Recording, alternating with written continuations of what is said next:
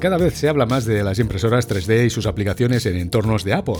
Ahora vamos a conocer la experiencia de uso de Albert Lozano, consultor en tecnologías de la información, gurú del entorno Apple y administrador de los foros macclub.net. Conectamos con Taradell. Albert, bienvenido a Territory Mac. Hola, bien hallados como siempre. Desde el inicio de la crisis del COVID-19, Albert y Angie están fabricando viseras epifaciales con sus impresoras 3D y los Macs que distribuyen gratuitamente para farmacias, hospitales, residencias de ancianos y comercios. Albert, ¿cuántas viseras estáis fabricando a la semana? Pues mira, contando todos los recursos de que disponemos y durmiendo muy poco, unas 70 unidades cada semana, lo que va más o menos ayudando a las necesidades de la zona nuestra. Querríamos hacer muchas más, pero es lo que dan las máquinas. ¿Qué es una impresora 3D y para qué la podemos utilizar? Una impresora 3D es un artefacto, un artilugio, un device. Lo que hace es imprimir cosas, pero en tres dimensiones. Tú puedes imprimir tanto una pieza para algo, un recambio, incluso de, un mecanismo, o puedes imprimir una obra de arte, en fin, cualquier cosa, pero en tres dimensiones. En vez de imprimir en papel, en plano, lo que se hace es imprimir en, volumen. ¿Qué marcas y modelos aconsejas para trabajar con el Mac? Hay eh, dos, eh, dos tipos de impresión 3D la FDM, o sea, la deposición de filamento, que es por plástico fundido, y la SLA, que es por crecimiento mediante curación de ultravioleta. Por ejemplo, la marca más conocida, que fue de hecho, no es el, inventor, el señor Joseph Prusa, es el que diseñó la primera impresora asequible.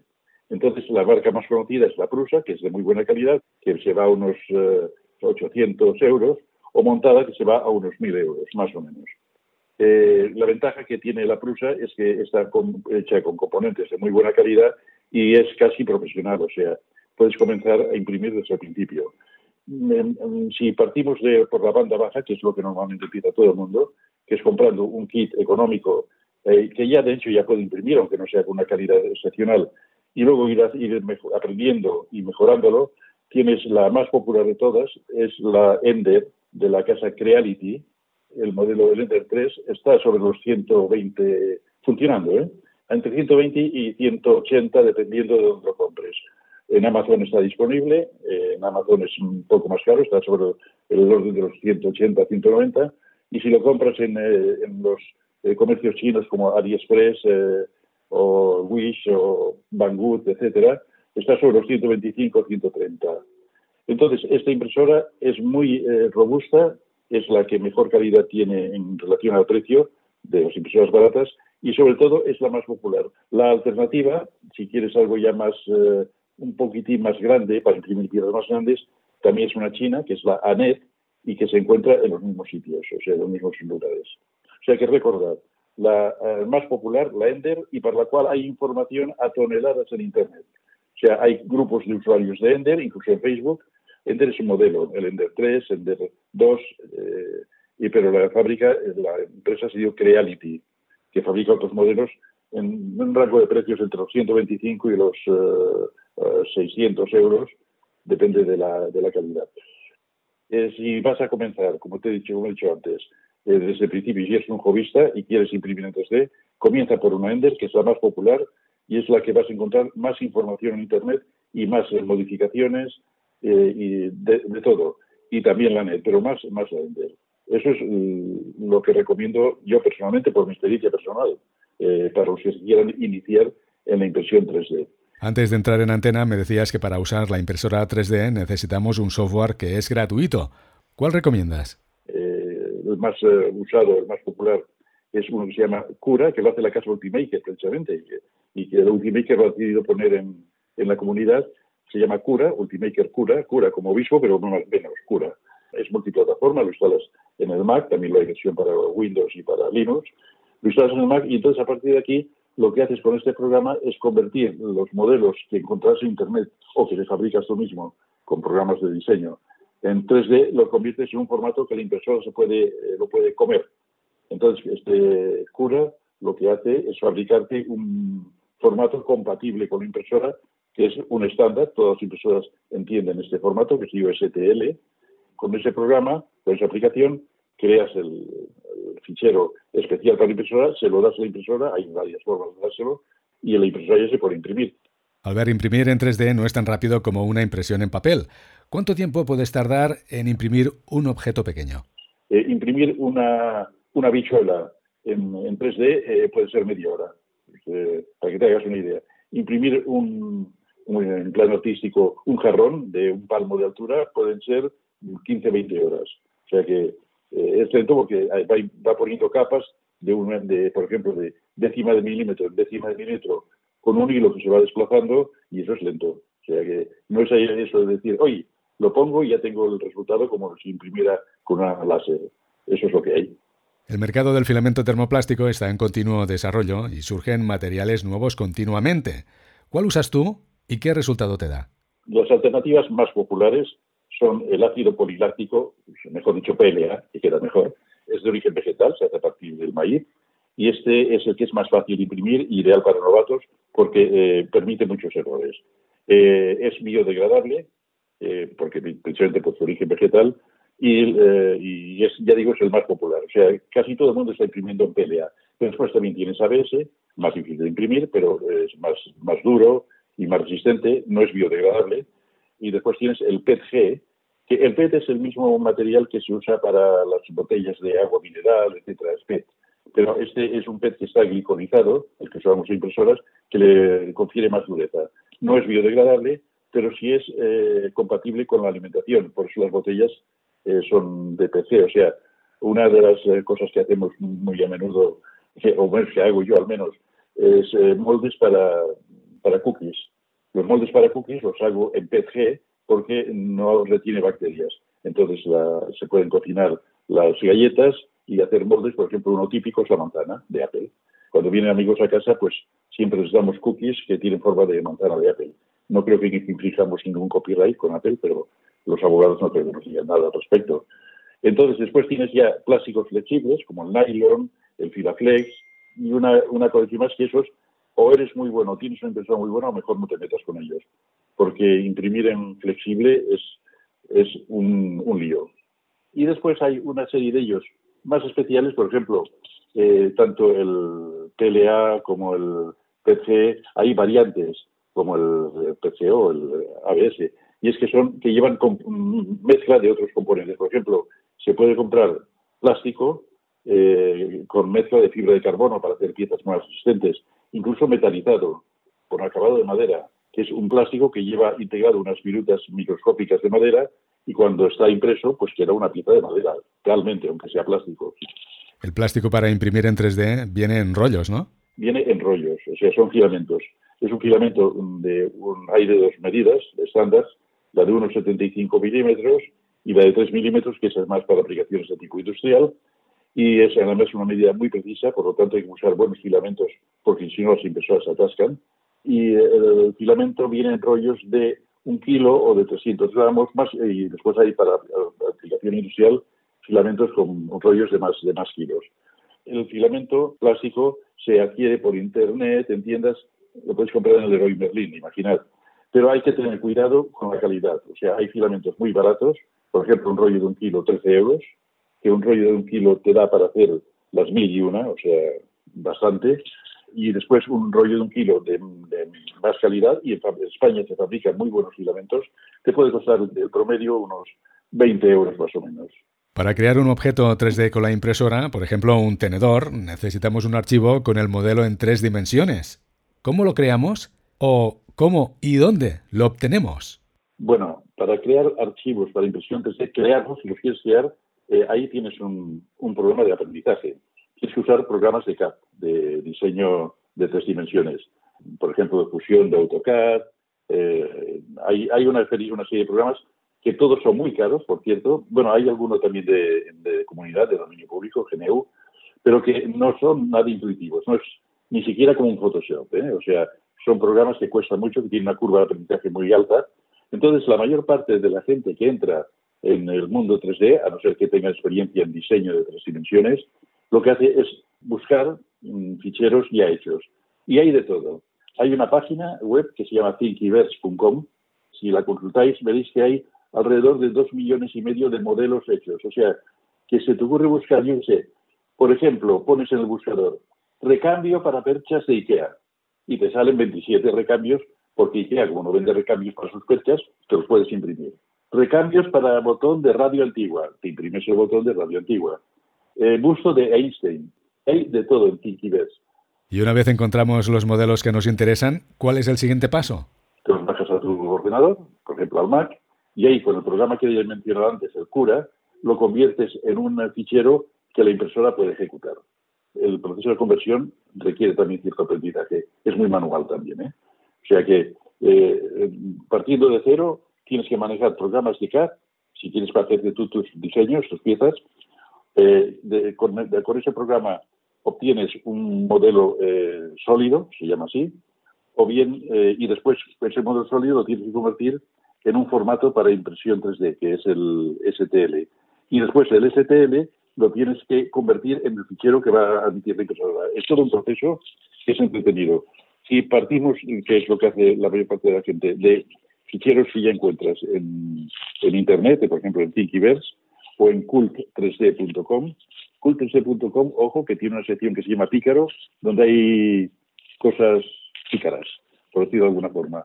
Entonces, eh, tú te bajas el fichero de, de, y lo que tienes que aprender es a usar el programa Cura o un equivalente, que aquí sí que tienes eso, mm, es fácil, pues tiene modo experto y modo sencillo, para convertir esos ficheros eh, STL que te bajas de internet o que tú has diseñado con el programa de CAD para convertirlos en ficheros eh, que ejecuta la, la, impresora, que se llaman ficheros G-Code, por cierto, que son un tipo de ficheros que ya vienen antiguamente que era para las, las máquinas de CNC. Eh, para empezar, te compras una impresora en kit, lo montas, te bajas el programa Cura de Internet, te bajas de Thinkiverse o de Cool 3D algún modelo que te guste, sencillo al principio, algo pequeño, lo conviertes en, con el Cura en un programa ejecutable por la impresora, se lo das a la impresora, hay varias formas de dárselo, a través de USB o a través de una tarjeta SD o micro SD, y la impresora te lo va a imprimir. También, para ahorrarte todo este paso, las impresoras, cuando las compras en kit, te vienen con un, documento que ya está preparado y optimizado para esa impresora para que al menos la primera impresión te quede bonita y te haga ilusión. Con la crisis sanitaria, Angie y tú, Albert, enseguida os unisteis a la iniciativa de muchos particulares que disponen de impresoras 3D para fabricar viseras que protegen a personas que están expuestas al COVID-19. Pero, Albert, antes de esta crisis sanitaria, ¿qué estabas imprimiendo en tus impresoras 3D y los Mac? Por ejemplo, en los ordenadores eh, acostumbraba venir todos los antiguos, o no tan antiguos, venían con un disco duro mecánico. Ah, si quieres poner un disco SSD, necesitas comprar un adaptador, que vale 20 o 30 euros, porque el disco SSD es más pequeño. Entonces, ¿yo qué hago? Cuando me llega alguien de un amigo o yo en casa quiero actualizar un ordenador, le quito el disco duro mecánico me imprimo un adaptador y me cuesta 15 o 20 céntimos de plástico y otro tanto de electricidad y eh, me ahorro 20 euros del adaptador que vende Amazon. Lo siento por Amazon. Entonces, un extractor de humos con un ventilador que absorbe el humo y entonces yo puedo soldar sin que el humo me venga a los ojos y a la nariz. ¿También haces piezas decorativas? Decorativas no hago muchas porque al final acabas con la casa llena de, cositas de plástico. Pero vamos, algún busto de alguna persona, eh, animalitos, eh, eh, un, gatito y cosas de esas ahí. Los voy haciendo así a veces, sobre todo para probar la impresora. Para probar la impresora, digo, pues ahora voy a imprimir un tigre. Imprimo el tigre y, ya está. Y lo dejo por ahí en una, estantería y a, vivir. Pero sobre todo lo que hago, imprimir es piezas para las propias impresoras. Eh, tenía una pantalla de LCD que la quería aprovechar y lo que me he hecho es eh, fabricarme una caja y me he hecho un mini televisor, la caja completa. Por ejemplo, ahora estoy aquí delante mío un soporte para pendrives USB. Es un soporte muy bonito, que me lo he diseñado en empresa yo, y lo tengo aquí delante, y entonces ya no tengo que tener los USB, los pendrives por ahí tirados. También un soporte para tarjetas SD. Tengo un iPhone 11 eh, Pro Max que tiene carga inalámbrica, y entonces lo que me he hecho es eh, comprar en los chinos la electrónica que vale un euro, y me estoy imprimiendo un, soporte eh, en forma de manzana con filamento de color blanco y dentro va esta electrónica, eh, con lo cual tengo un cargador que me va a salir por 4 euros o por 3 euros para el iPhone eh, inalámbrico. Mm, el logotipo de Apple en plástico, la manzana en 3D, para poner en el llavero. Después, otra aplicación práctica, muy práctica, sabéis que los cables de alimentación de los teléfonos se acostumbran a romper por el conector tanto por el lado del teléfono como en el lado del USB. Entonces lo que imprimo son unas, unos refuerzos que se ponen encima, eh, se encajan y lo que hacen es proteger de un cable que ya se ha roto, lo reparas con, sin gastar un cable nuevo, lo reparas con esta pieza. Eh, incluso unos, eh, unos soportes para el cable de los alimentadores del ordenador, también los puedes imprimir. Como cosa curiosa, un soporte para, automático para el papel higiénico de lavabo. Toda la decoración de Navidad está impresa en casa. Las eh, campanitas de colores que se ponen en la de Navidad, las bolas, todo eso, se ha impreso eh, en casa. Ah, sí, una de las cosas que me impreso también son teclas de recambio para el ordenador. A veces se rompe alguna tecla y no tienes que comprar un teclado entero, te imprimes la tecla. No te puedo decir todo lo que he impreso porque uh, tengo toneladas. ver, ¿cuántas impresoras 3D tienes actualmente en casa? O sea, yo en ese momento tengo tres impresoras en casa. Eh, la primera era una Ender, de hace ya tiempo, que la fui mejorando y ahora es una Super Ender, con piezas que se ha impreso, impreso para ella misma. Y después la otra, una NET grande, con un plato de 300 por 300, que también eh, la uso para imprimir piezas para ella misma o, o, para otro. Y la otra es una SLA, que esa ya es un mundo más cerrado. Hasta ahora nos has hablado de las ventajas de usar las impresoras 3D, pero también has avisado que hay que superar una etapa de frustración. Cuéntanos. Sí, cuando dices, mira, me voy a imprimir, eh, yo qué sé, un botón para, la, para el abrigo, también te lo puedes imprimir, por ejemplo, que no haya recambios. Te voy a imprimir un botón, vas y lo imprimes, puedes imprimir y en vez de un botón te sale un churro. Y eso es muy habitual y, hay que superar esa etapa de frustración. Eh, cuando compras la impresora, el modelo que viene con la impresora, normalmente viene un pendrive o una tarjeta SD que tiene un modelo ya hecho, está utilizado por la impresora y te sale de maravilla. Pero después, yo ahora voy a imprimir yo uno mío.